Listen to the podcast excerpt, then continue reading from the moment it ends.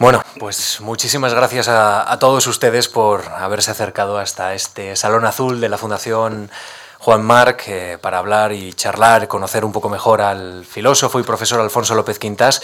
Y antes de saludar al profesor, al que tenemos que agradecer evidentemente que estén que esté con nosotros. Quiero agradecerles especialmente a todos ustedes que hayan desafiado una tarde de perros inesperada, mm, casi casi invernal, aunque estemos en primavera, en, en la ciudad de, de, Madrid.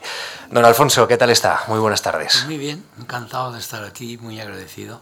Gracias de verdad a ¿eh? ustedes por acompañarnos. y al público, porque realmente tiene mérito haber venido hoy aquí. Sí, tiene mérito. Bienvenido a la Fundación Juan Marc, a unos días de la inauguración de nuestra próxima exposición, ya uno de los momentos más relevantes de la temporada artística de esta fundación. Uh -huh. eh, va a estar dedicada y lo podrán ustedes disfrutar en unos días, en apenas cuatro. El viernes eh, se abre ya las puertas al Art Deco, a un maravilloso y muy, muy sugerente periodo del arte, eh, del arte europeo, especialmente ponemos la mirada en 1910-1931 en, en París. Qué importante, señor López Quintas, es apreciar el arte, apreciar la música, esa sensibilidad especial que yo no sé si cree usted que, el sistema educativo, que, que, los padres en estos momentos estamos eh, bueno, subrayando con especial necesidad, ahora que parece que están más de moda los saberes utilitarios frente a los saberes humanísticos. Sí, la verdad es que tiene una importancia enorme, enorme. En España, si se compara cómo se cultivaba el arte, por ejemplo, cuando yo era chico, también uno fue chico. Sí, eso no lo dudamos. En sus tiempos. cuando era estudiante de la universidad aquí en la Complutense, realmente, por ejemplo, la oferta que había de música era pobrísima. Uh -huh. Prácticamente había un concierto los viernes y no sé, alguna otra cosa esporádica, muy poquita cosa. Cuando yo fui a Múnich la primera vez y a Colonia y tal, pues era una, no había comparación. Pero ahora realmente soporta la comparación Madrid con Londres, con, con, París. Ellos nos ganan quizá en orquestas propias, tienen cantidad, Londres es tremendo, Berlín, pero en oferta musical, uh -huh. ópera... Ahora bien, la oferta musical hoy podríamos decir que en todo el mundo ha aumentado muchísimo. Lo que yo creo que no ha aumentado prácticamente nada es la aplicación del arte a la formación. Uh -huh. O si se quiere más, el arte no se ha adelantado en el arte de saber captar y vivir la música, el arte plástico, la arquitectura, todas las bellas artes, como una fuente fantástica de formación. Uh -huh. Recuerdo que en una ocasión oí una entrevista que le hacían a esta gran dama de la música y de la sociedad que es Montserrat Caballé, a la que todos admiramos, por tanto, que un periodista la alababa mucho le dejaba muchas alabanzas. Y ella con esa sencillez que tiene le dice, pero no me alabe usted tanto, hombre, no me alabe usted tanto, porque en definitiva la música, ¿qué es la música? Pues una diversión, magnífica, pero una diversión. Si yo hubiera podido hablar con ella, le hubiera dicho, querida Monserrat, yo te admiro mucho, pero no precisamente por lo que acabas de decir, porque la música, además de una diversión, es una fuente magnífica de formación. Magnífica, es decir, la, la música, si se, la estudia bien, es algo que sobrecoge. Porque mira, solo por decir un dato entre mil que se podían decir, la música es toda ella relación. La música es toda relación. Mientras no hay relación, no hay música. Yo doy tres golpes sobre la mesa inconexos, no hay, no hay música. Pero si los uno con un ritmo, ya empieza la música.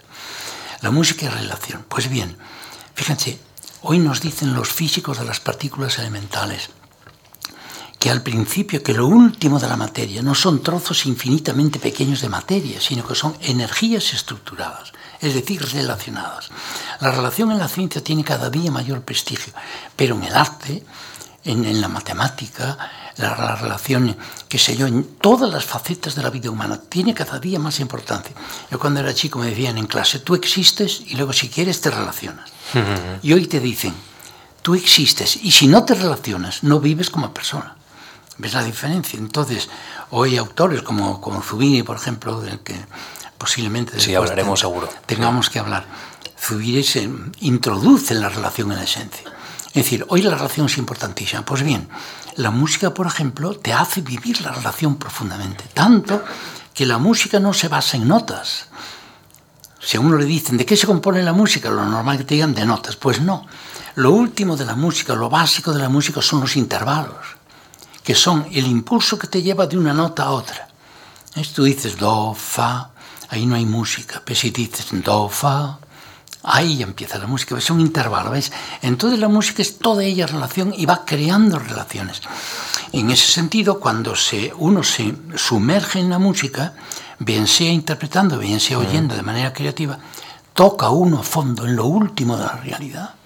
Un profesor apasionado por el pensamiento, apasionado por la música, un profesor apasionado por dar clases, eso lo estamos viendo ya en estos 3-4 minutos que lleva eh, invitado a Memorias de la Fundación, con el reloj sobre la mesa, como los buenos profesores, con un bolígrafo para apuntar, con papeles sobre la mesa. Y un hombre muy inquieto. Eso es evidente que, usted eh, lo ha demostrado y lo sigue demostrando y esperemos que por muchos años más. Don Alfonso, ¿qué está leyendo estos días? ¿Qué, tiene en su mesilla de noche o en su despacho, en la mesa de su despacho? Bueno, en la mesa tengo muchísimos libros siempre, para, para desesperación de la que, la que limpie. Pero lo que me está preocupando ahora en este momento es continuar un libro grande que publiqué últimamente en la BAC, que es un título llamativo, que es La ética o es transfiguración o no es nada. Eso es un, es un libro en el que tenía puestas muchas esperanzas y creo que va a aportar algo, sobre todo para, para comprender bien lo que es la vida del hombre, sobre todo la vida espiritual. Y claro, ahora me quedo porque este libro estaba pensado como una trilogía. Y entonces el tomo segundo, será el que me estoy pensando ahora, es el de profundizar en lo que es el ideal, el ideal de la vida por ejemplo, el ideal de la unidad y todos sus compañeros, diríamos, el ideal de la bondad, el ideal de la belleza, el ideal de la justicia y el ideal de la verdad. Una vez que una persona, por ejemplo un joven, capta bien lo que es el ideal como una idea motriz, una idea dinamizadora, no como un puro concepto, entonces esa persona está formada.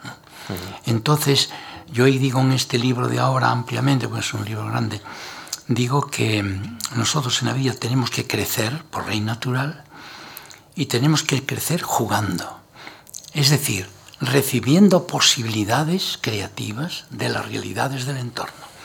Y por eso el juego es tan importante y tan serio. No se debe decir a los niños, bueno, se acabó el juego y ahora viene lo serio, que son las matemáticas, la historia. El, juego es inmensamente serio. Un trabajo que tengo en la estética de la creatividad.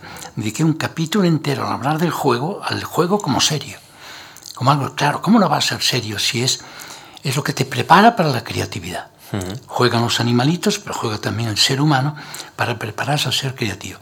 Entonces, en este libro yo estudio lo que es que crecemos jugando, es decir, recibiendo posibilidades.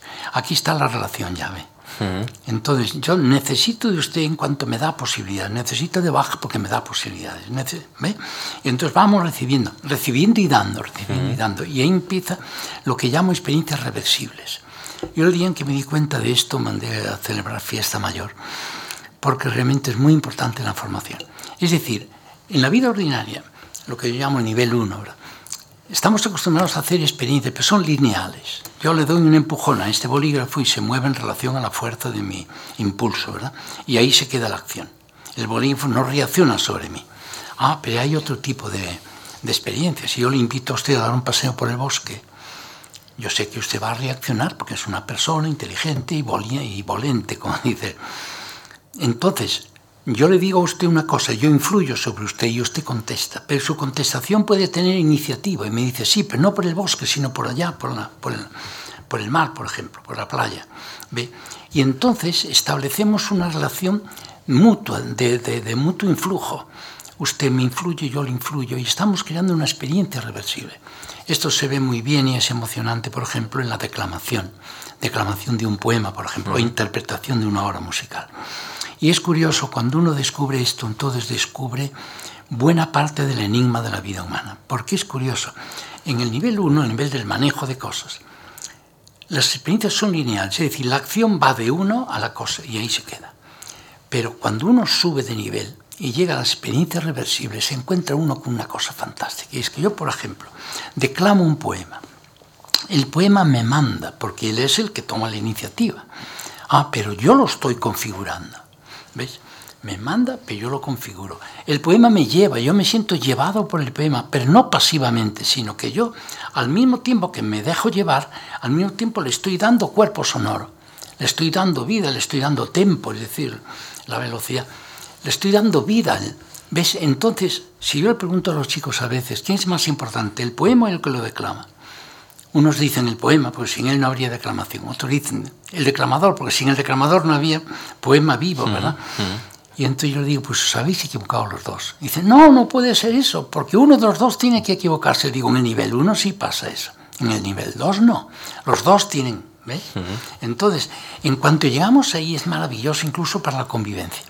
Porque, por ejemplo, el joven que se da cuenta de esto, se da cuenta de que la grandeza que él está llamado a adquirir en la vida no va a salir solo de él, no se autoabastece como puede parecer mucho, sobre todo en la, adolescencia, sino que al contrario, que necesitamos de esta colaboración. Esas son las experiencias reversibles. Entonces, por eso es tan, tan formativa la literatura cuando se la declama, por ejemplo, o la música cuando se la interpreta.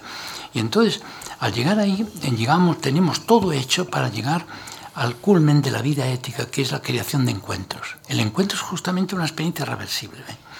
Y ya para terminar el, diríamos, este, este recorrido, cuando uno se encuentra cumpliendo las condiciones del encuentro, es muy curioso esto, porque la primera condición para encontrarse de verdad, no para estar cerca, sino para encontrarse, es ser generoso. Y de la generosidad brotan todas las otras condiciones, por ejemplo, la fidelidad, la cordialidad, etc. ¿no? Y cuando uno realmente crea el encuentro, porque encuentra una persona que también cumple las condiciones del encuentro, entonces sucede algo maravilloso, que son los frutos del encuentro. El encuentro te da energía, te da alegría, te da lo máximo de la alegría que es el entusiasmo, te da plenitud. Ah, y el fruto de la plenitud es la felicidad. Y aquí encontramos algo magnífico. Cuando eres generoso, no piensas tanto en ti como en los demás. Cuando no piensas en tu felicidad, entonces es cuando la encuentras. En cambio, si uno tiene una, actitud egoísta, se queda dentro de sí mismo, se queda como enclaustrado en sí mismo. No, no recibe posibilidades del otro.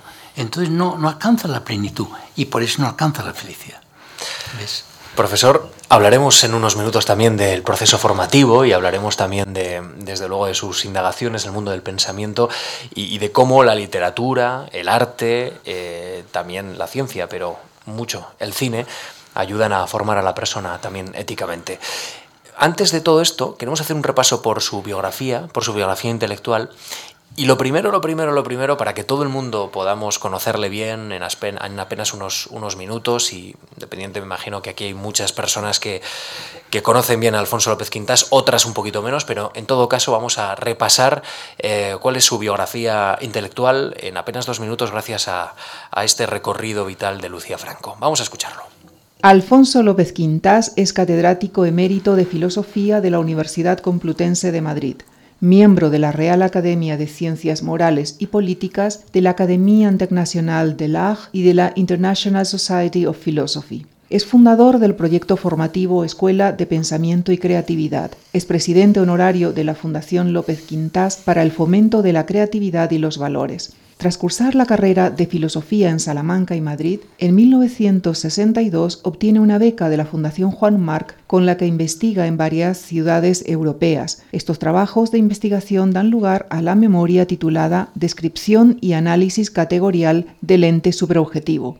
Es autor de un gran número de artículos académicos y de libros, entre los que destacan Metodología de lo suprasensible, El pensamiento filosófico de Ortega y Dors, Estética de la creatividad, Cómo formarse en ética a través de la literatura, El secreto de una vida lograda y los dos más recientes, El arte de leer creativamente y La ética o es transfiguración o no es nada. Ha sido miembro del comité director de la Fédération Internationale de Sociétés de Philosophie es doctor honoris causa por la Universidad Francisco de Vitoria y en 2003 la Universidad de Anáhuac en México inauguró una cátedra dedicada al pensamiento y la obra de Alfonso López Quintas.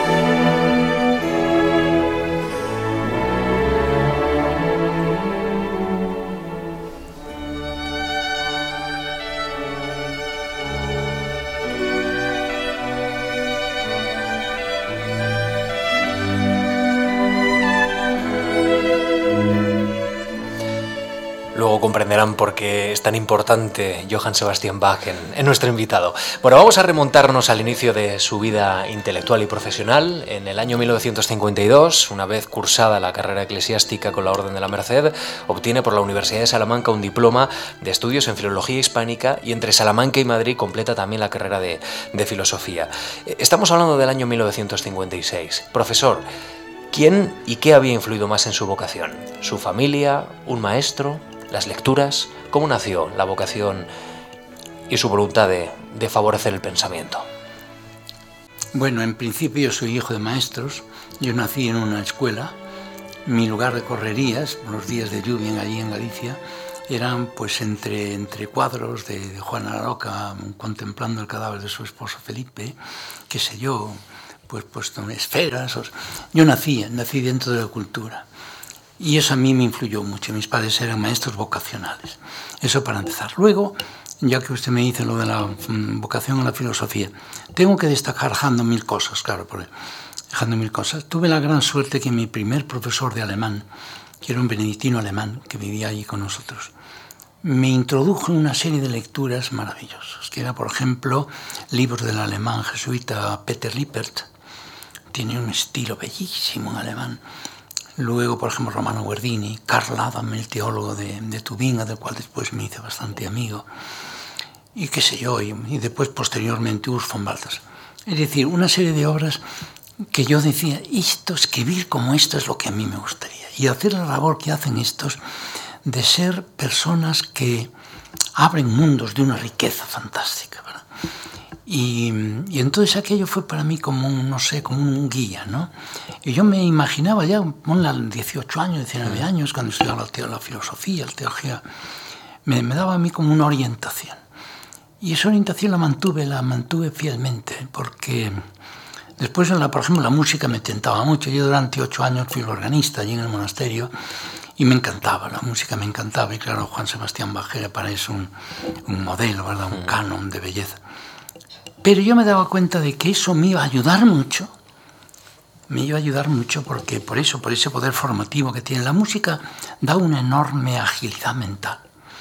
Luego la música da madurez a la inteligencia. Da madurez. Una, una inteligencia madura es la que tiene largo alcance, amplitud y profundidad. Que ve a lo lejos, que no tiene miopía. Que lo, lo clásico del niño es la miopía. La música te hace mirar a lo lejos, te hace mirar a lo ancho a ver muchas cosas al mismo tiempo. Y luego te invita a profundizar siempre, a ver qué significa todo aquello. ¿no? Entonces, por ejemplo, al pensar a lo ancho evitas la unilateralidad, que es una carcoma del pensamiento, sobre todo actualmente. Y luego la profundidad te evita la superficialidad. Entonces, yo lo veía que la música me, me iba a ayudar muchísimo.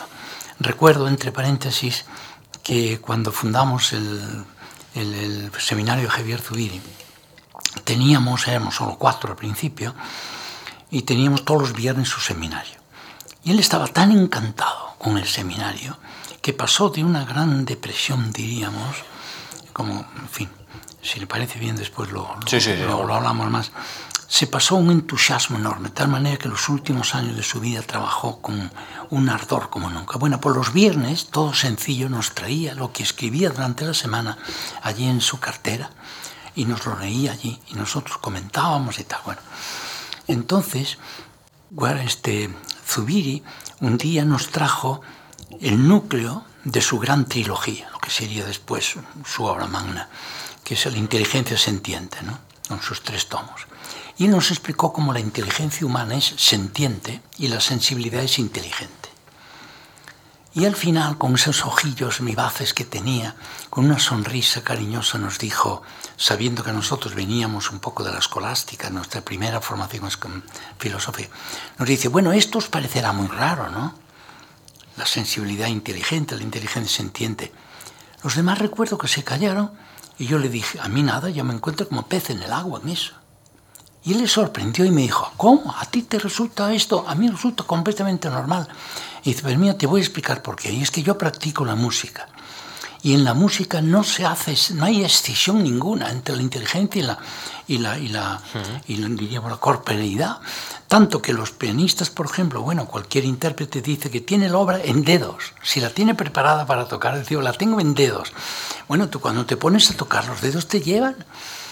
Hay una, hay una digamos, sinergia entre inteligencia y tal. Es decir, la música te da una, una enorme agilidad mental, incluso para ver distintos niveles de realidad a un mismo tiempo. ¿no? Bien, entonces la música me gustaba mucho, la practiqué mucho, pero yo sabía que ahí no estaba en mi meta.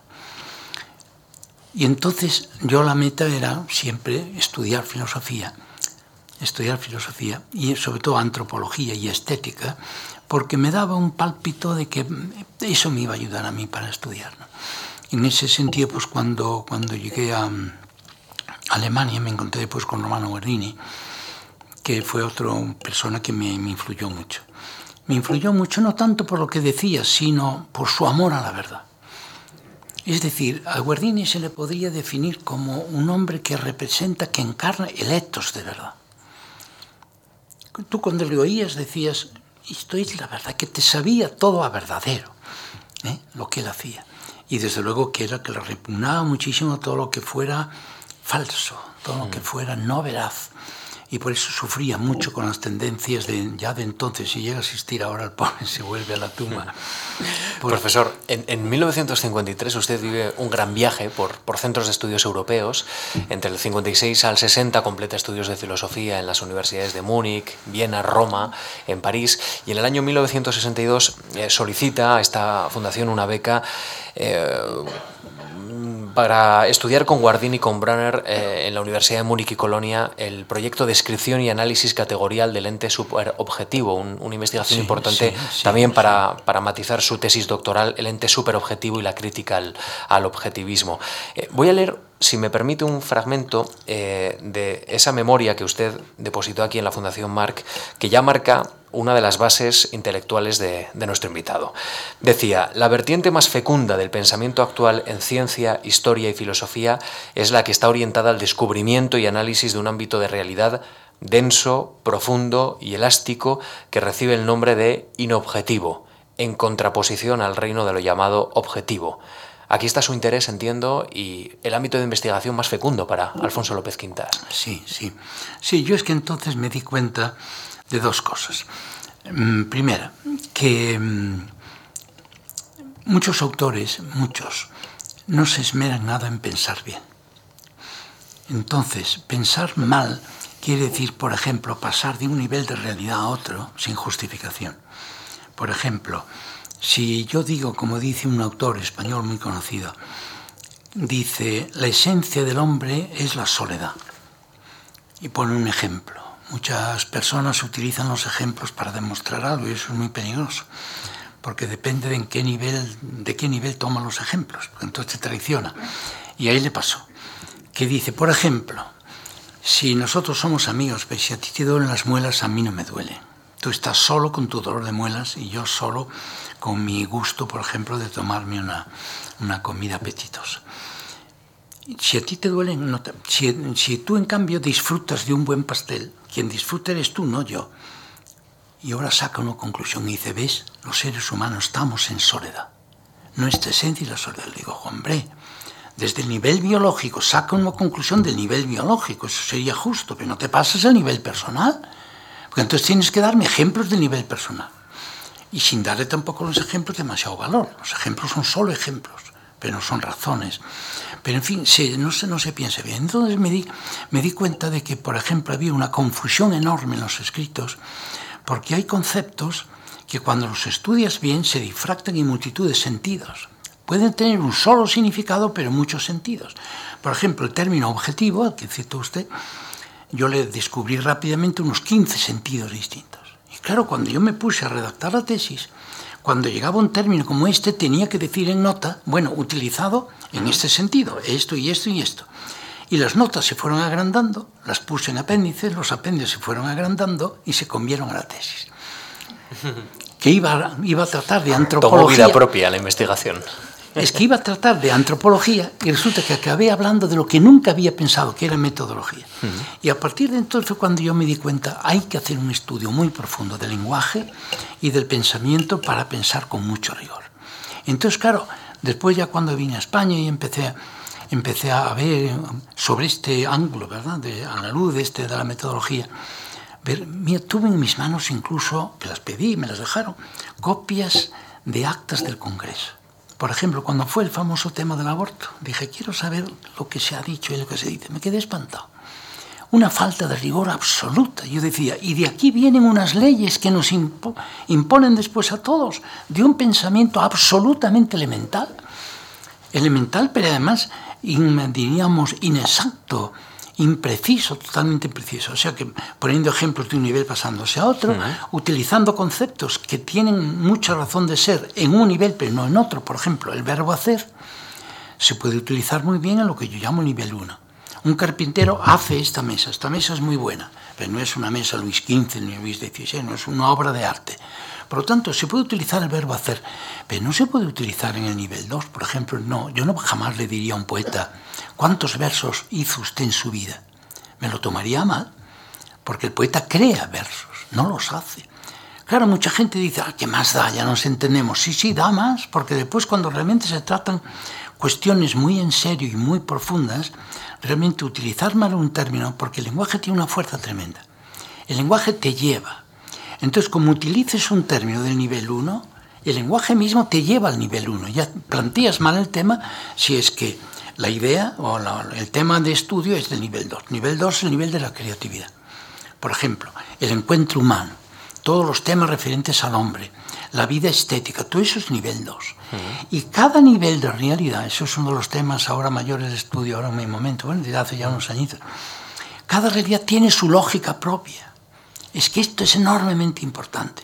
Es decir, si yo digo, por ejemplo, una frase, por ejemplo, esta del Evangelio tan conocida, quien retiene su vida la pierde. Quien da su vida la gana. ¿Recuerda? entonces esto hay mucha gente que dice, ve las paradojas evangélicas. Yo digo, no, señor.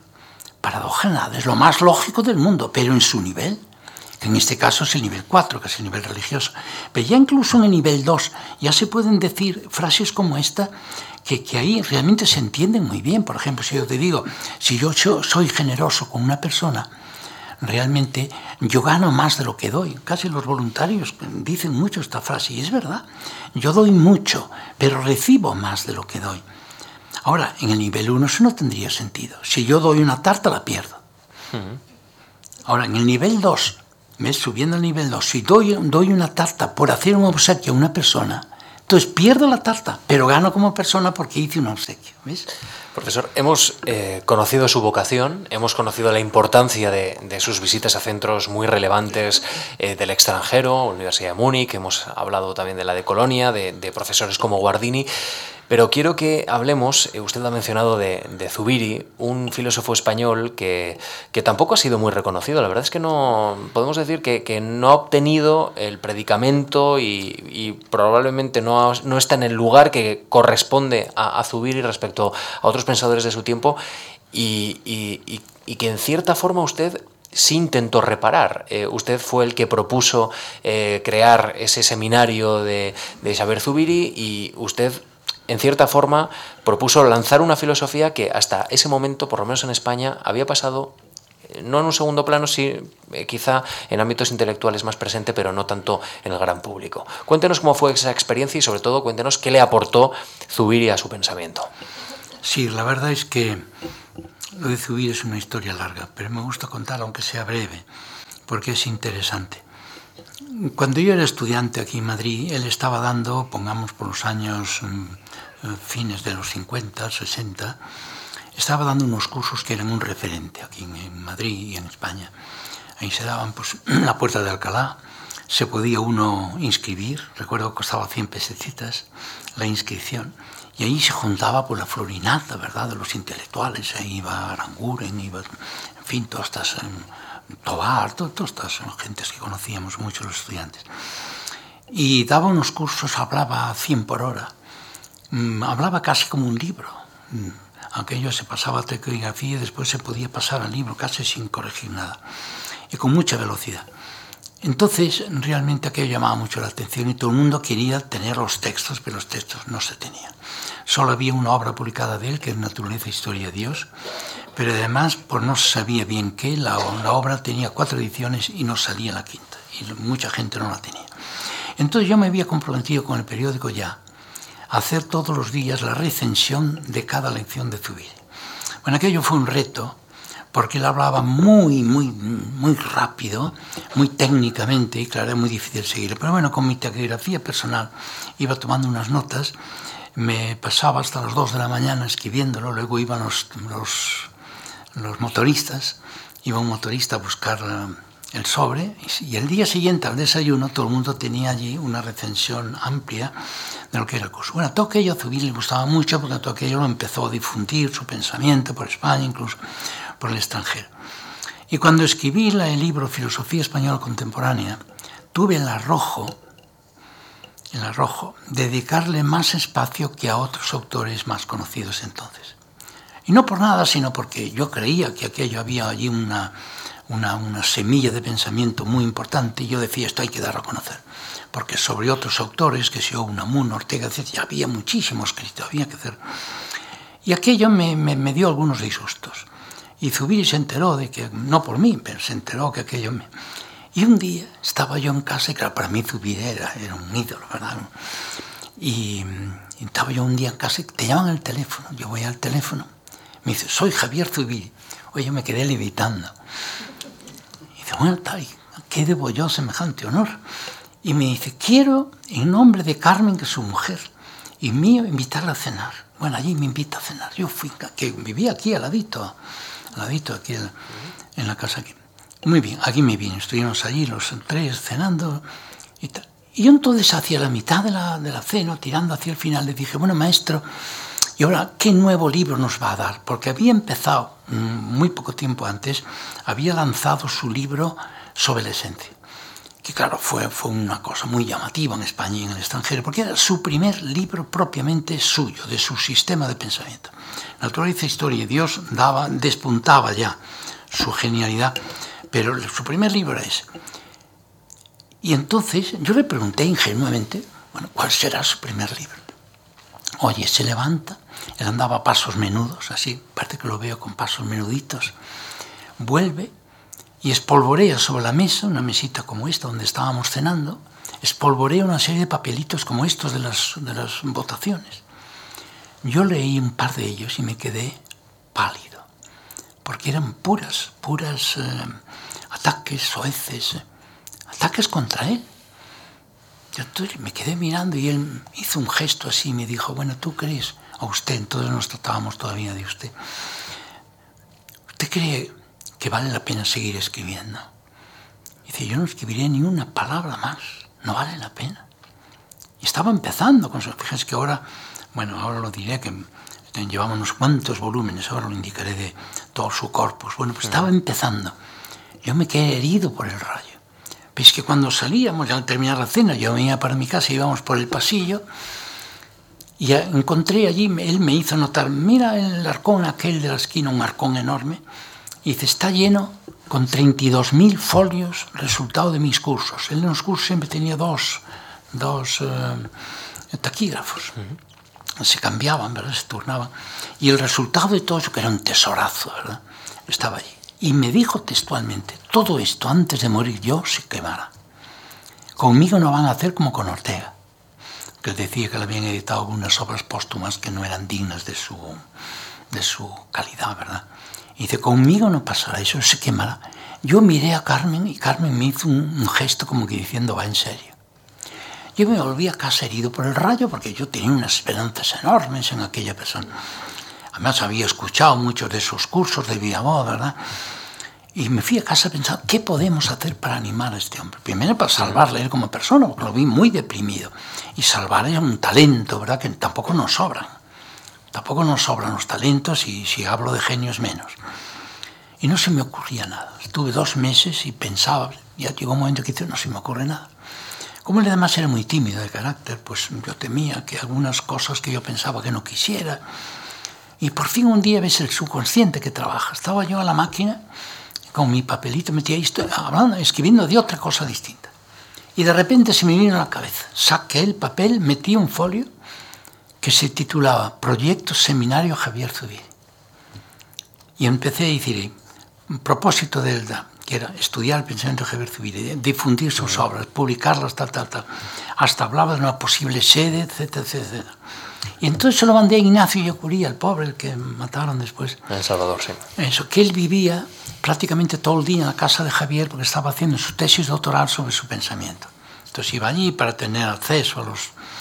y le dejaba lógicamente todo. Y entonces le dije, Ignacio, mira, toma esto, a mí se me ocurrió esto. Le conté lo que había pasado en la cena y tal. Y sabéis, yo creo que esto puede ser interesante. Yo me temía que iba a decir que no. Yo me temía que iba a decir que no. Me llama al cabo de un par de horas Ignacio diciendo, está encantado, como un niño con zapatos nuevos. Y fíjate, luego empezó a trabajar con una casi, yo diría, ferocidad. Y entonces nos preparó por todo aquello que decía él que iba a quemar. Empezó, por inspiración nuestra, de los que primeros del seminario, los primeros miembros, a prepararlos. Porque él decía, no, todo no se va a publicar, pero yo os voy a decir lo que podéis publicar y lo que no. Y hizo dos partes de todos sus productos y. Ahora se está publicando todo prácticamente. Ahora acaban de salir, hoy mismo están presentando en la Real Academia los dos últimos sobre sus cursos universitarios. ¿Quién nos iba a decir tener los cursos universitarios de Zubiri? Que yo era, bueno, era inaccesible para todo. Bueno, y entonces yo recuerdo que la víspera de Navidad, yo siempre le, le, le, felicitaba, aparte de otras veces durante el año, pero felicitar las Navidades era el día 24 por la tarde. Yo sabía que su hora para llamarle era las 5 de la tarde y le llamaba. Y entonces le llamé y recuerdo que me dijo esta frase, que nunca lo olvide, que me decía, Alfonso, no sabes lo felices que me estáis haciendo la vejez. Hmm. Yo que siempre temía la vejez, pero nunca he trabajado tan a gusto como ahora, nunca he sido tan feliz como ahora. Y la verdad es que creo que el seminario fue, gracias después, todo hay que decirlo, a quienes lo han desarrollado. La idea la di yo. Y eso fue una ocurrencia que no tiene mayor mérito, pero bueno, fue una idea feliz en el sentido de que luego los frutos fueron enormes. Gracias a Ignacio Yacuría, el malogrado, tan querido amigo, y Diego Graci. Ellos los dos lo subieron a hacer y el patrocinio del Banco Urquijo y Yadó y todo eso, ¿verdad? Y ahora, pues fíjate, gracias a esto tenemos un corpus, un corpus filosófico, los hispanos, uh -huh. pues, pues semejante como puede ser mutatis mutandis, ¿verdad? Cada uno es cada uno, uh -huh. como puede ser el de Husserl en, en los Países Bajos y el de Heidegger en, en, Alemania, ¿verdad? Es un corpus. Bueno, solo póstumos tenemos, hemos publicado ya 22 o 23 mm. volúmenes. Me va a dejar que escuchemos una segunda pieza eh, musical en este momento de la conversación aquí en la Fundación Juan Marc de Bach, que también le recordará sus tiempos de, de organista, estoy seguro. ¿Me permite? Sí, vamos a escuchar.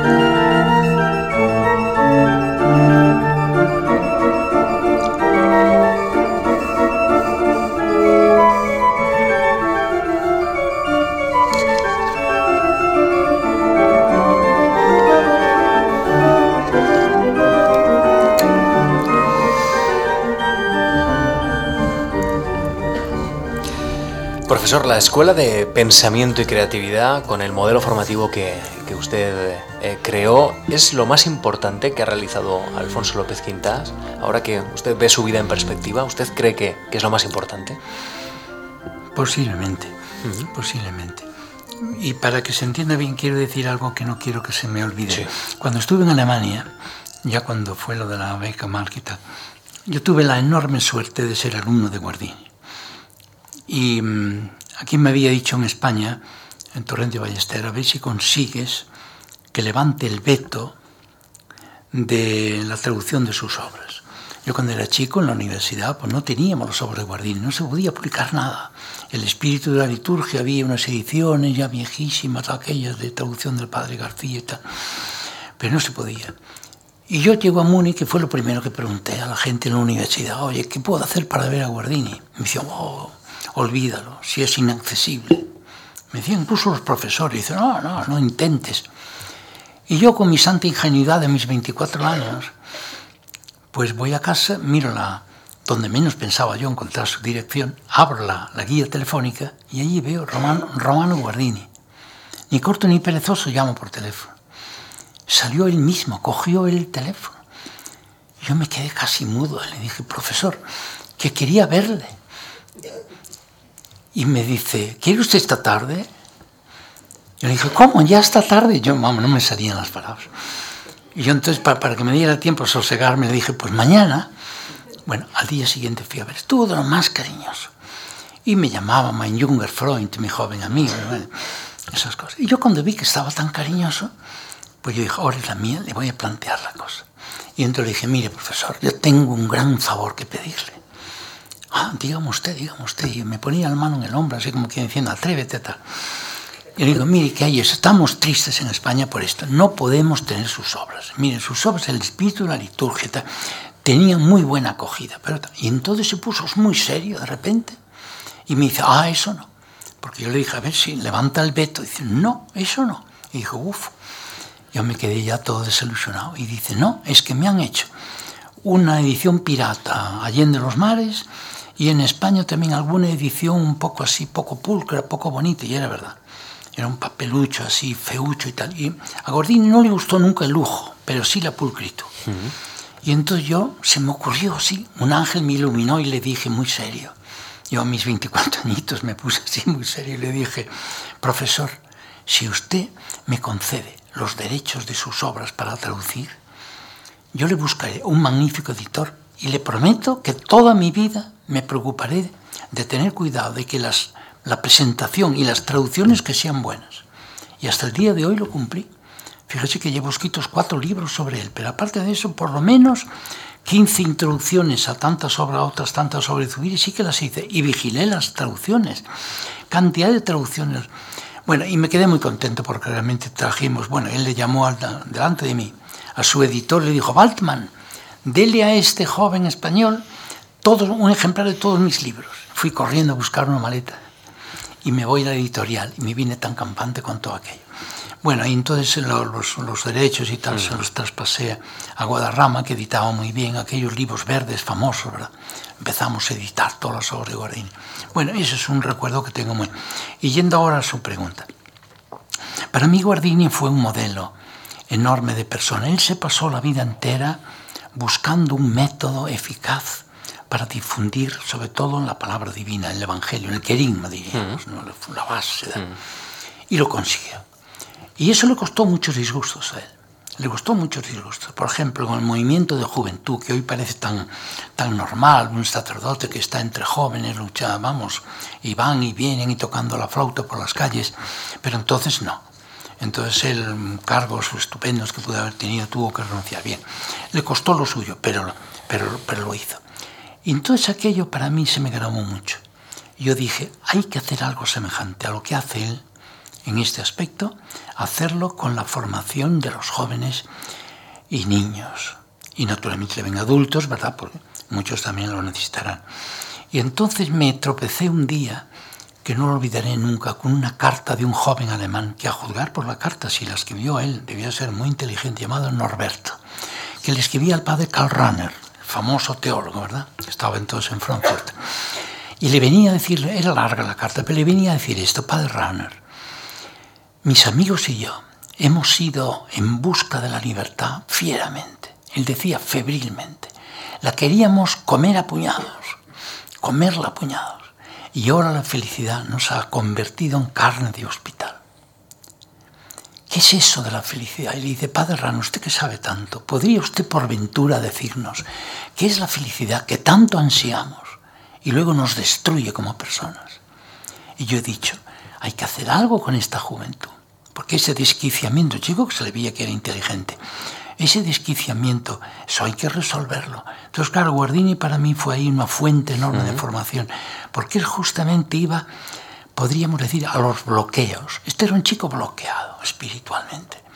Entonces Guardini era fantástico cuando hablaba con los jóvenes y en sus obras, porque él iba siempre a aquello que bloquea. Por ejemplo, él dice, muchísimos jóvenes piensan que para ser libre hay que dejar las normas. Por lo tanto, obediencia se opone a libertad, obediencia se opone a progreso. Eso, eso bloquea la vida de un joven y le bloquea la vida creativa, no solo la vida espiritual, sino también la vida creativa. Porque claro, como dije antes, uno para ser creativo necesita recibir posibilidades del entorno, posibilidades de las realidades que están a su alrededor. Yo le llamo ámbitos, ¿verdad? Pues son realidades vivas, ¿no?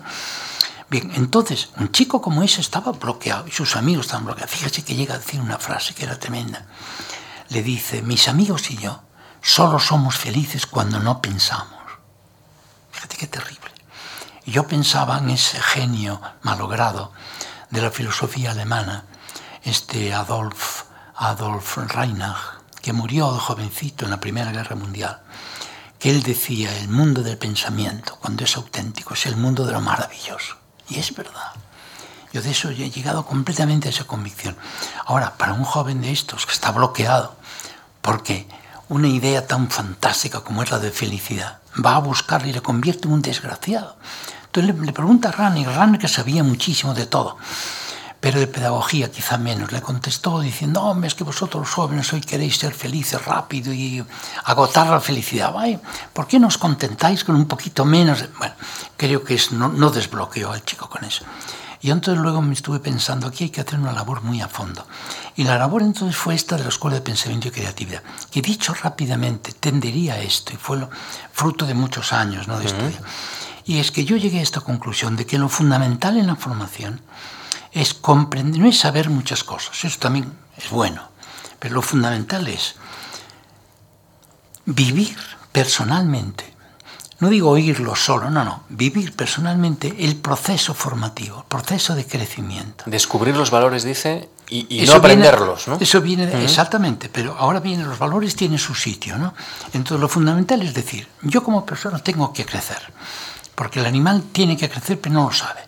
el hombre sabe que tiene que crecer y tiene que saber cómo ha de crecer. Eso es la cuestión. Entonces, para crecer, como dije antes, tiene que ser jugando, es decir, recibiendo posibilidades que le vienen dadas de fuera, recibiéndolas activamente. Y eso es la definición de la creatividad, recibiendo activamente. Entonces, fíjese, la primera fase de la formación tiene que ser, a mi modo de ver, cuando uno se da cuenta de que sin que nadie se lo diga, por necesidades internas, uno tiene que crecer. Y para crecer no se puede quedar solo en lo que yo llamo el nivel 1. El nivel 1 es el del manejo de cosas. Por ejemplo, uno puede tener una tabla cuadrada. Si es mía, la manejo. Puedo hacer con ella lo que quiera, quemarla, tal, tal. Pero si yo quiero crecer, no me puedo contentar con manejar cosas, dominar cosas, porque eso es muy poco. Yo tengo que necesidad de elevarme a un nivel superior que sea el de la creatividad. Y entonces ahí viene la cuestión del juego. Con una tabla yo puedo convertirla en tablero, por ejemplo, de ajedrez. Y eso me va a abrir muchas posibilidades. ¿Y yo qué hago para eso? le pinto en esa tabla, le pinto unos cuadraditos en blanco y negro. Y cambio la tabla en tablero. Fíjese que he dicho que la cambio, la transfiguro. Cambio la tabla. La tabla tiene un valor, pero el tablero tiene mayor, más valor, porque aparte de ser una tabla es que tiene ahí, diríamos, una base para realizar un juego conforme un reglamento. Entonces, él transformó la tabla en tablero. Ah, e inmediatamente tiene que transformar su actitud respecto al tablero. Esto, esto es decisivo. Fíjate que una cosa es transformar una realidad. Y él ahora, pero sin que se lo mande nadie, esto es lo importante. Él se da cuenta de que tiene que cambiar la actitud respecto al tablero. Si él se pone a jugar con otro al ajedrez, tiene que obedecer al tablero, no puede correr al alfil como quiera. Y, ¿ves? y tiene que obedecer sobre todo a quién? Al reglamento. Entonces fíjense qué bonito es esto. Cuando uno se eleva a esto que yo le llamo nivel 2, se da cuenta por sí mismo de que para crecer como persona, para desarrollarse como persona, tiene que obedecer al tablero y al reglamento. Entonces uno podría decir, ah, entonces pierdes la libertad que tenías, que era en el nivel 1 libertad de maniobra, porque yo con la tabla puedo hacer lo que quiera. Y al llegar al nivel 2 resulta que efectivamente tienes que amenguar esa libertad y tienes que obedecer a esa realidad convertida en tablero, que es el tablero de ajedrez. Ah, y aquí hay una cosa preciosísima. cuando uno, cuanto más obedece, más libre se siente, pero con un tipo de libertad distinta. Ya no es la libertad primera, la libertad de maniobra, de hacer lo que quieras, con el bolígrafo, con lo que sea. Y es una libertad distinta que yo le llamo libertad creativa. Tú tienes libertad para crear un juego que es tan importante, por ejemplo, como el ajedrez. Quien dice crear un juego de ajedrez, quiere decir crear el juego que es la música. La música es un alemán, se dice Spiel, ¿verdad? Play, en alemán, Schuhe, en casi todas las lenguas que yo conozco el, el, jugar, tocar el piano no se dice tocar, se dice jugar siempre, ¿no? O el piano, o el órgano, lo que sea. ¿Por qué? Porque es un juego. Entonces, ¿ves? Ya estamos. El juego mismo, el afán de crecer te lleva al juego. El juego te lleva al nivel 2. Ah, y aquí viene ahora, en niveles ya superiores al ajedrez, sería, por ejemplo, declamar un poema. Y entonces ya lo hemos visto antes, ¿no? Yo lo estoy declamando, yo influyo en el poema, el poema influye en mí. El poema me lleva, pero no me arrastra. Arrastrar es propio de nivel 1, me lleva en volandas, pero me lleva fomentando mi libertad creativa. Eso es lo bonito. Y, profesor, usted también menciona como una cuestión muy importante eh, el liderazgo del profesor y la formación del profesor en ese proceso también de ayudar a los jóvenes. ¿no? Y, aquí usted reclama el liderazgo como personas con hondura que ven la situación en la que estamos y saben proporcionar orientación.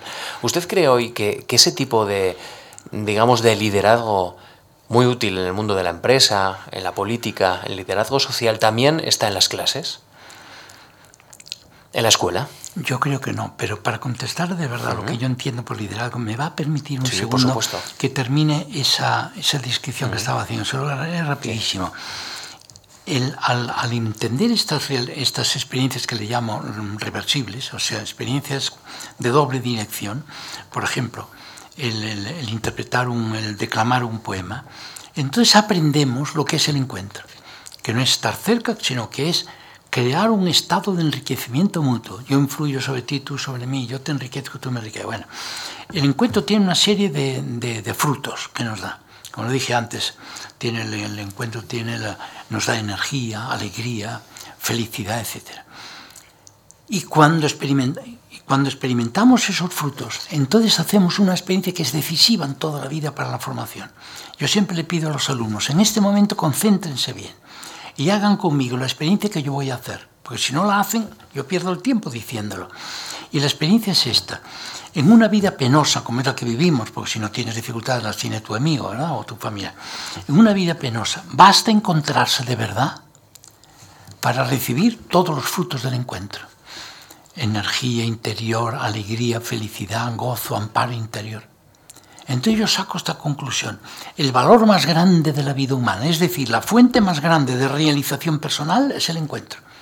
O dicho en términos generales, es crear formas elevadas de unidad. Y como la unidad va unida con la bondad, son los trascendentales famosos, va unida con la bondad, con la belleza, con la justicia, con la verdad, el que realmente realiza un encuentro bien realizado, tiene luz para darse cuenta. El sentido de la vida depende de que nosotros descubramos el ideal de la unidad y por tanto de la bondad, etcétera, etcétera, lo descubramos y optemos por él. Ese es el momento culminante de la formación. Cuando un joven descubre que hay esto que llamamos ideal de la unidad. Un ideal no es una mera idea, es una idea motriz. Es una idea fecunda que fecunda la vida que en la famosa idea es platónica, la belleza es la que genera las cosas bellas. ¿Ves? Bueno, entonces cuando uno se da cuenta de eso, uno lo transforma todo. Porque cuando uno opta en virtud del ideal, no opta en virtud de los propios gustos, sino del ideal de la unidad, entonces se transforma todo en su vida. Por ejemplo, su vida anodina se hace muy rica, su vida de, libertinaje se hace una vida llena de libertad creativa, una vida insensata, cobra sentido. Todo podríamos decir, incluso la afectividad, una afectividad superficial o desastrada, se convierte en auténtico amor. ¿ve? Ahora aplicado al liderazgo. Si yo como profesor quiero tener, profesor de humanidades, en este caso mío era filosofía de la estética, bueno, filosofía del arte, si yo quiero realmente ser líder como profesor, además un profesor debe ser siempre, no solo en las clases, ¿verdad? Yo todavía ahora que estoy jubilado sigo siendo profesor de, de espíritu. Entonces, si uno quiere ser profesor, uno tiene que tener muy claro este proceso de formación. Muy claro. Mira, por contar una anécdota, ¿verdad? Hace unos, bueno, unos días, sin decir nombre, se puede contar. estaba yo en casa y me dicen, te esperan abajo en la sala. Yo no esperaba a nadie. Y veo dos chicos jóvenes, chico y chica. Y entonces llego allí, toma la voz el chico y me dice, mire, somos dos novios. Y le venimos a ver porque le hemos ido una conferencia, nos suscitó confianza y tal, porque nos vamos a separar. Yo dije, vaya por Dios. Yo creí que me iban a pedir que los casara o qué sé yo. Y yo dije, pues, y dije, hombre, ¿y eso? ¿Cómo, cómo, cómo es eso? Y la chica estaba al lado, estaba calladita, pero sentía lo que él decía. Y dice, mire, es que mi novia, ahí donde usted la ve, me dice que, hombre, que, que, para casarnos, que le parece poco lo que yo le doy, lo que le pido y lo que hacemos, porque yo me dice que solo pienso en una cosa. Y él sonriendo me dijo, yo usted ya se figura en qué cosa es. Dice, y yo le digo, pues si soy novio tuyo, ¿en qué voy a pensar? Y ella decía, pues sí, pues, pues tú tienes algo contra esto, porque tú estás educado en las monjas y no sé qué, y te han metido en la cabeza. No, no, no, lo que pasa es que yo esto lo veo todo muy pobre.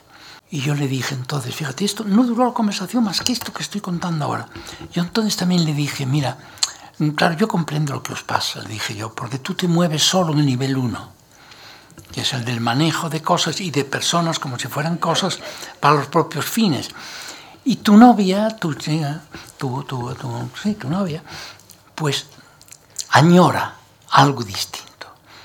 Y ella lo que añora, lo que ansía, lo que anhela, es eso que llamamos el nivel 2, que es el nivel de la creatividad. Tener un auténtico amor, donde también la sexualidad juega un papel, pero que tenga todo ese sentido y tenga un amor creativo, incluso pensando en tener hijos, tal, tal, tal. Oye, y el chico, ¿sabes qué bien reaccionó?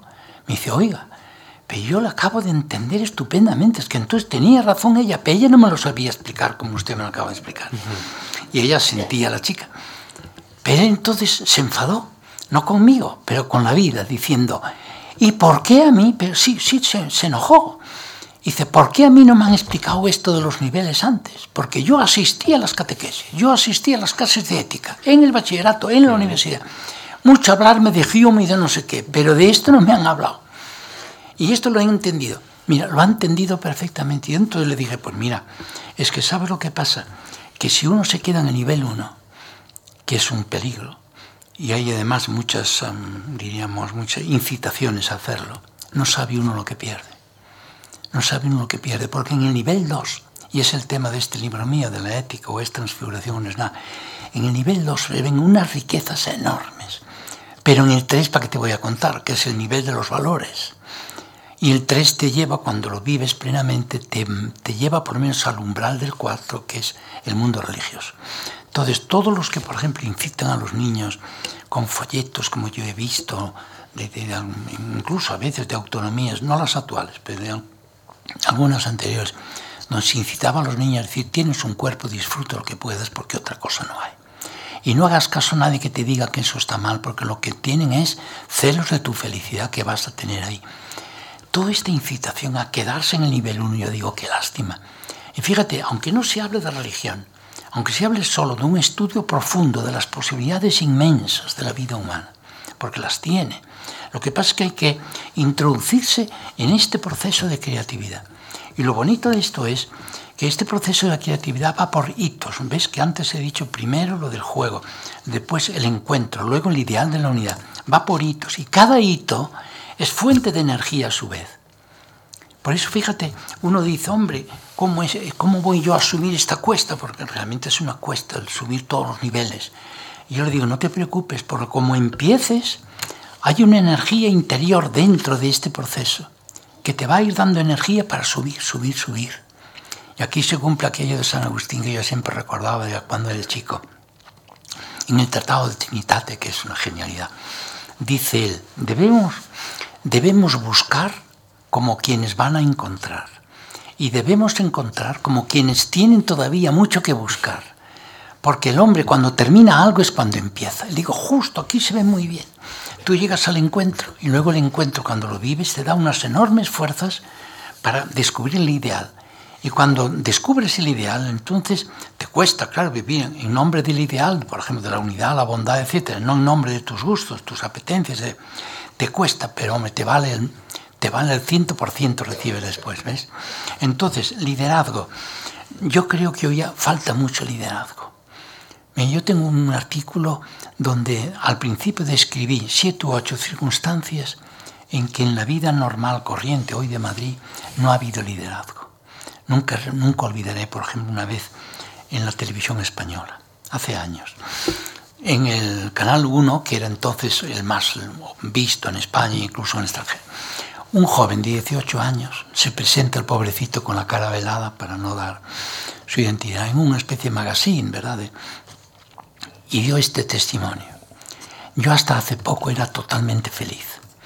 Amaba a mi madre con la que vivía, me gustaba mi novia y estaba encantado con mi carrera. Pero luego un mal día me entregué al juego de azar, a las máquinas tragaperros, y me convertí en un enfermo del juego, un ludópata. Y desde entonces ni mi madre, ni mi novia, ni mi carrera me interesan nada. Solo me interesan, ¿saben qué? Seguir jugando. Y yo pensaba para mí, pobrecito, quiere seguir cayendo por el tobogán del vértigo, porque el vértigo es un plano inclinado, que no sabes a dónde te va, te va a llevar. Bueno, y terminó diciendo, y lo que más rabia me da, y lo decía con rabia el pobre, lo que más rabia me da es que todo esto lo hice libremente. Y ahora acabo convertido, puso las manos así cruzadas, acabo convertido en un esclavo. Bueno, yo pensé que el director de aquel programa, que además era psicólogo, dije, hombre, le dará alguna idea, lo del liderazgo, ¿no?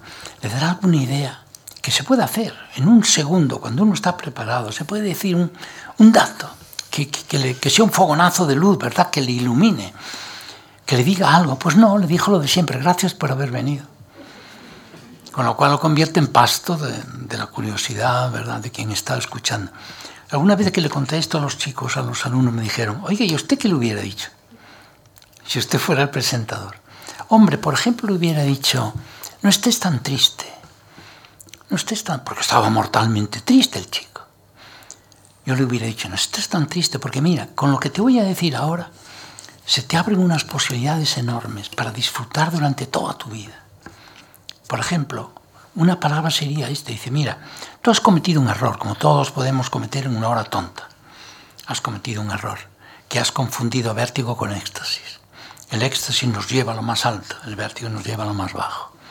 Tú te has creído que ibas a vivir a tope jugando las máquinas tragaperras, ganando juego, un dinerillo fácil y tal.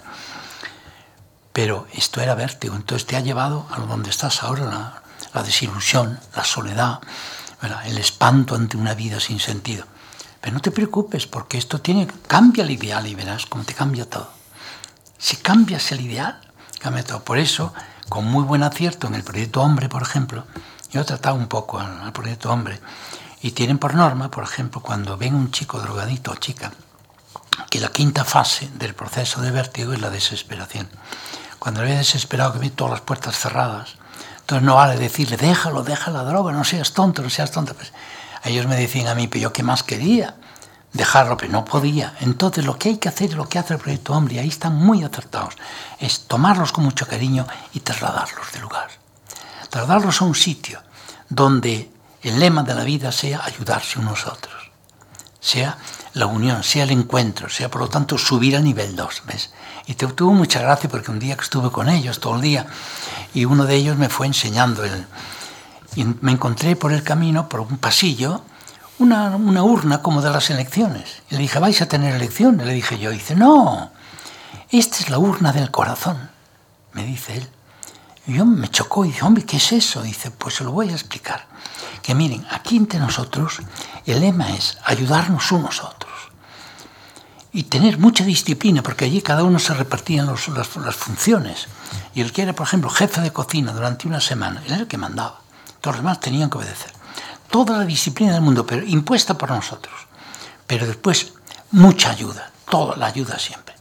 Entonces, si por ejemplo uno tiene un día unas palabras con otro, un malentendimiento, que puede ser el director incluso, uno no debe dejarlo dentro porque ahí se le corrompe y destruye la convivencia. Entonces tiene que ponerlo rápidamente en una papeleta de estas.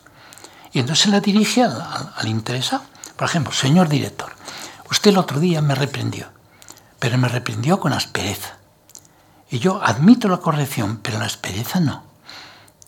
Bueno, pues esto fue lo que me pasó. Dice, el último día se reúnen una vez a la semana, se ponen en la sala esta, así en semicírculo. Ponen una silla en el medio, me contaba él. Y entonces van una mano, una mano inocente, va sacando las papeletas y leyéndolas. Y dice, esta para el director. Y el director tiene que levantarse y sentarse en la silla. Y todos mirando para él. Y entonces se lee la papeleta. Y fulanito le hizo al director. Y entonces el director tiene ocasión de decirle, hombre, pues sí, realmente me pasé, pues perdón. Bueno, y entonces me dices que aquí la regla nuestra, nuestra filosofía, me dijo, nuestra filosofía la tenemos en esta tabla. Tenían un papel pegado a un cartón lo tenían allí. Por las mañanas cuando nos levantamos tenemos que venir aquí y leemos la filosofía. Y eso es lo que rige durante todo el día.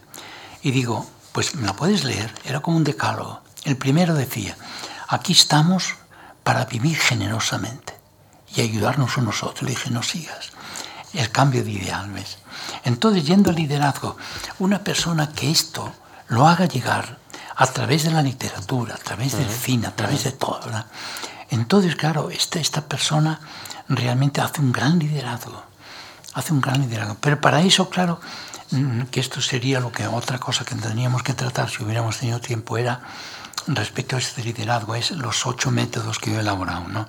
Los métodos son convertir todas las áreas de conocimiento, matemáticas, física, ciencias, música, literatura, qué sé yo, educación, fía, todas, en fuentes de educación. Porque yo creo que hoy las necesidades de formación son tan enormes, tan enormes, porque claro, hoy es muy difícil ser joven y orientarse bien, porque hoy desde niños pequeños están muy influidos, porque es un bombardeo de ideas, muchas veces contradictorias, ¿no? y entonces es muy difícil que tengan realmente las riendas de su, de su vida. Entonces por eso hoy un joven necesita mucho unas, unas doctrinas muy claras, un, con un método muy preciso, y que ellos puedan, que sean capaces, esto es la meta mía, de descubrir claves de orientación de las cuales se deriven pautas de conducta. Entonces yo en clase nunca les daba consejos, incluso clase de ética, o de estética, o de lo que fuera, pero sobre todo en clase de ética. Y yo le decía, no, no, yo os, os ayudo a que tengáis claves de orientación. Por ejemplo, el amor humano, ¿en qué nivel debe moverse? ¿En el de la creatividad o en el del manejo? Y ellos al principio dudaban, pero después me decían, hombre, de la creatividad, porque el amor no se hace, se crea. O sea que el amor está en el nivel de la creatividad, como le encuentro. Ah, muy bien. Entonces, si tú tratas a una chica o viceversa, tú la puedes convertir en medio para tus fines.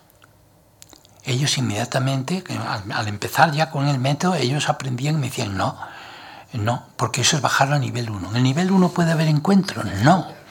Por lo tanto, si yo una chica la manejo o viceversa, la manejo como si fuera un medio para mis fines. Me condeno a no encontrarme con ella. Entonces no seré feliz nunca, porque la felicidad, ¿ves? Tiene una clave de orientación y de ahí viene, de ahí viene la, conducta, ¿ves? Entonces, bueno, a mí me pasaron casos realmente curiosísimos. Una vez tuve, en, fuera de, esta universidad, en otra, un chico que era muy rebelde, ya era mayorcito, muy rebelde. El primer día de clase de ética, aquel año de ética, dijo en la clase, profesor, de ética cristiana ni olerla. Una frase muy dura, lo recuerdo. Y yo le dije, hombre, no ponga usted la venda antes de la herida. Me dije, no, pero ya como sabemos quién es usted, ¿verdad? Y tal y cual. Y yo le dije, bueno, bueno, primero vamos. Y entonces empezamos a estudiar esto de los niveles. Nivel 1, 2, cómo hay que tratar. Y esto fue en octubre. Y en, en, en enero, finales de enero, estaba yo trabajando con él en el despacho, un, un estudio, un trabajo. Y de repente me dice, él sabe que cambié con mi novia, que era una chiquita de la clase. Y le dije, pobrecilla, ¿qué pasa? ¿La has dejado? Le dije yo. Me dice, no, no, cambié mejor. Le dije, hombre, qué bien. Y dice, ¿y eso? Y dice, pues por lo que dijo usted en clase. Y yo le dije, perdona, yo nunca dije en clase cómo hay que tratar a las novias. bueno, y entonces él me dijo, no, es que usted nos dijo que hay dos niveles, que una chica pertenece al nivel 2 como toda persona y yo lo estoy bajando al nivel 1 porque la trato como medio para mis fines. Y él mismo, que era tan rebelde, me dijo, esto que estoy haciendo es una canallada. Y yo le dije, oye, si yo hubiera dicho en clase que es una canallada hacer eso, y dice, no se lo hubiéramos tolerado. ¿Ves? Entonces, respecto al liderazgo, realmente es un tema fantástico. Creo que hoy faltan líderes. Tal como yo los entiendo, faltan líderes, y es una pena porque muchas veces se, se, pone todo el empeño en enseñar muchas cosas y es necesario también saber cosas. Por eso yo distingo cuando se habla de emergencia educativa, hoy se habla mucho y con, con pena y a veces con, con bochorno de la emergencia educativa que consiste en que los jóvenes estudiantes hoy en España saben menos de lo que debían saber, menos contenidos. Pero creo que hay otra emergencia más peligrosa, que es la emergencia de tipo cualitativo, que no se sabe pensar bien y que todas estas cosas que he dicho mm. muchas veces se ignoran. Bueno, hemos en esta hora y cuarto casi de conversación en la Fundación Juan Marc, hemos aprendido y hemos eh, compartido con el profesor López Quintas no solo su, su método de pensamiento, sino su forma también de, de, ver la vida y de ordenar las ideas. Y, y, la verdad es que les tengo que recomendar su, último, su última obra, la novena sinfonía de Beethoven, casi 60 obras ya en la, en la trayectoria larga, larguísima de, del profesor. Ha sido un placer conocerle, ha sido un placer charlar con usted y nos vamos a ir con la misma música con la que le hemos recibido, con, con Bach, con otra de esas piezas ma, maestras. Eh, les quiero recomendar también, eh, a lo largo de esta semana, es una semana importante en la Fundación Juan Marc, eh, pueden disfrutar del ciclo de conferencias sobre el folclore, el miércoles Conrado del, del Campo y el viernes, ya, ya les he comentado, inauguramos una exposición, uno de esos hitos de temporada aquí en la Fundación Juan Marc, El gusto moderno, Art Deco en París, 1910-1935. Profesor, muchas gracias. Gracias a usted. Gracias, gracias de verdad. Gracias a ustedes.